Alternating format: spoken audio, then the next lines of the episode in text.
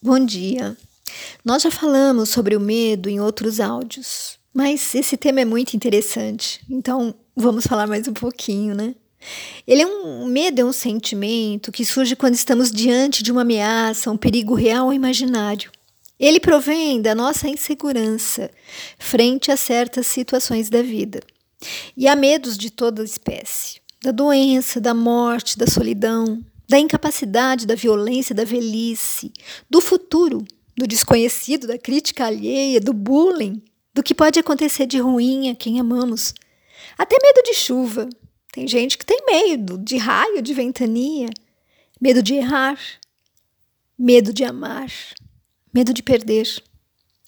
E um homem transitava por uma estrada deserta, altas horas, noite escura, ele seguia apreensivo. Por ali costumava ocorrer assaltos. De repente ele percebeu que alguém o acompanhava. Olá, quem vem aí? Ele perguntou assustado, mas não obteve resposta. Apressou-se no que foi imitado pelo perseguidor. Correu e o desconhecido também. Apavorado, corria tão rápido quanto suas pernas o permitiam. Coração batendo apressado, pulmões em brasa, quando passou diante de um poste de luz. Criou coragem e olhou para trás e o medo desapareceu.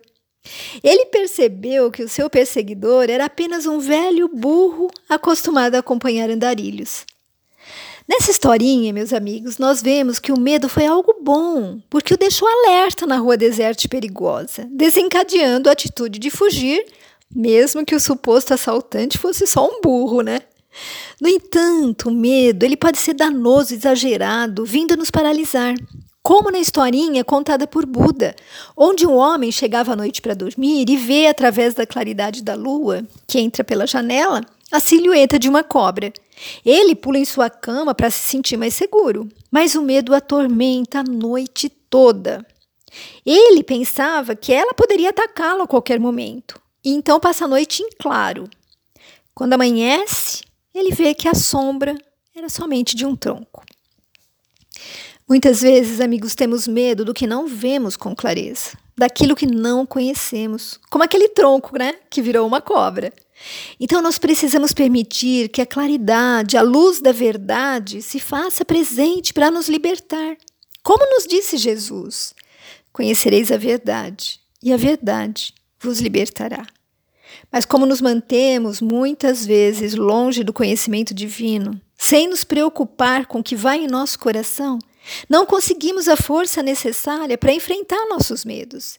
E isso gera sintomas que passam a nos afligir, ou seja, ansiedade, irritabilidade, síndrome do pânico, depressão, sentimento de culpa, que vão nos levar é, a reflexos no nosso organismo físico. É a somatização, como dores de cabeça, de estômago, hemorroida, câncer, etc. O medo, gente, é inerente ao ser humano. Vejam, vejam exemplos da época de Jesus. Pelo medo de perder seu poder, Pôncio Pilatos lavou as mãos e não o salvou. Pelo medo de perder a liberdade, os discípulos se acovardaram e todos fugiram quando da prisão do mestre. Pelo medo de perder, perder a vida material, Pedro renegou Cristo por três vezes. Pelo medo de perder dinheiro, poder, fama e bens materiais, os sacerdotes do Templo de Jerusalém crucificaram Jesus. Eram medos que envolviam aspectos materiais, mas que comprometiam o espírito. Até os discípulos, gente, que conviviam com Cristo, que ouviam seus ensinamentos, sabiam do que ele era capaz, sentiram medo. O que mostra que o medo é realmente algo que acompanha o ser humano. Porém, nós não podemos ficar reféns desse medo. Os discípulos, eles abandonaram Jesus, mas com certeza sentiram culpa por isso. E não permitiram nem que esses medos e nem que esse sentimento de culpa os paralisassem. Todos seguiram em frente, buscando o trabalho no bem, buscando fazer aquilo que haviam se comprometido junto a Jesus. E isso os redimiam perante si mesmos. E na questão 264 do Livro dos Espíritos, há uma pergunta que diz assim: é um, é um novo ângulo, né? Um, é um ponto de vista diferente de enxergar o medo que nós é, normalmente não olhamos, né? Que é o que dirige o espírito na escolha das provas que queira sofrer?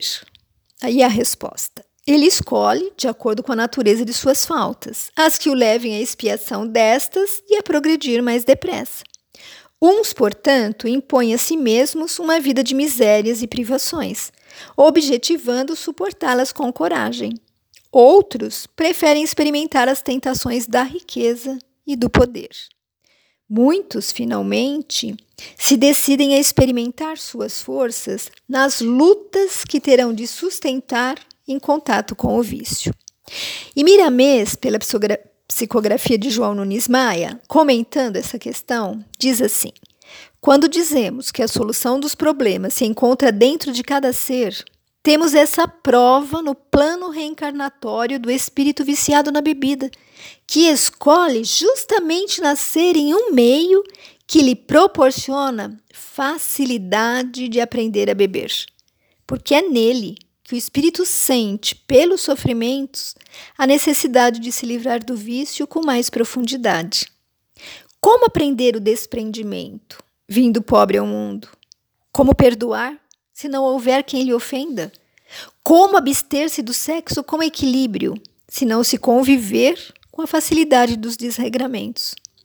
Amigos, de acordo com esses exemplos que acabamos de ler, o medo então surge quando nos vemos diante da bebida e temos, tememos não resistir a ela. Diante do ofensor e temos medo de agredi-lo. Diante do casamento, porque temos medo de não conseguir ser fiel. Temos medo de perder quem amamos, porque não sabemos lidar com a solidão. Isso tudo nos mostra apenas que temos medo de fracassar. E apesar de não estar claro na nossa mente, está muito presente no nosso espírito imortal. Inconscientemente, temos medo de perder para o desafio a que nosso espírito se propôs quando do plano reencarnatório, e assim não cumprir com a nossa missão de crescimento nessa encarnação. E no livro Emoções que Curam, eh, Hermance e Vanderlei Oliveira nos levam à análise das possíveis representações mentais para o medo, nos explicando que a raiz dele nem sempre é nossa conhecida ou é a que expressamos. Por exemplo, temos medo que os nossos filhos se tornem dependentes químicos, ou não aceitamos isso, ou escondemos daqueles nosso convívio, né? Por quê? Porque queremos que todos vejam a nossa família como um exemplo de moral e retidão. Temos medo de perder o emprego, porque isso mostraria que somos fracassados. Então, a nossa preocupação seria com o que pensam de nós. Por isso, precisamos trabalhar esses medos com relação ao que eles realmente representam para nós. E irmã se reforça que só enfrentando os nossos medos saberemos verdadeiramente o que precisamos mudar para nos libertar deles. Sim, meus amigos, se queremos uma vida saudável, precisamos descobrir o que queremos para esta vida. E ao descobrirmos nossos objetivos, saberemos que qualquer desafio, sacrifício, medo de perda, de não conseguir, vai valer a pena. Temos que aceitar as sensações ruins, mesmo que não desejemos. É como um remédio ruim, sabe? Aquele remédio que tem um gosto horrível, mas que cura a doença. Por isso nós tomamos. E no Evangelho segundo o Espiritismo, no capítulo 2, eles nos trazem uma forma de enfrentarmos o medo. Dão um exemplo de uma pessoa que se acha no interior de uma cidade. Tudo lhe parece grande, homens e monumentos. Mas se ela subir ao alto de uma montanha, ou, vamos trazer para a nossa realidade, né? A colocarmos dentro de um avião, em pleno voo, bem pequenos lhe parecerão os homens, os monumentos, as coisas, quando visto lá de cima. E isso nos alerta então para a necessidade de modificarmos a forma de olhar para os nossos medos. Porque quando encaramos a vida apenas pela perspectiva dessa curta vida material, todos os problemas e medos que sentimos passam a ser gigantescos e insolúveis mas, se os olharmos, levando-se em conta a visão de eternidade, como espíritos imortais que somos, tudo mudará de perspectiva, porque sabemos que o importante é caminhar. As imperfeições que ca causam né, os nossos medos, elas vão ser vencidas nesta ou em outras re reencarnações e desaparecerão pelo nosso esforço contínuo. Assim, meus amigos, o medo, repito, existe na vida de todos os seres humanos sem exceção. E para enfrentá-lo, é isso que falamos, seja ele de que espécie for.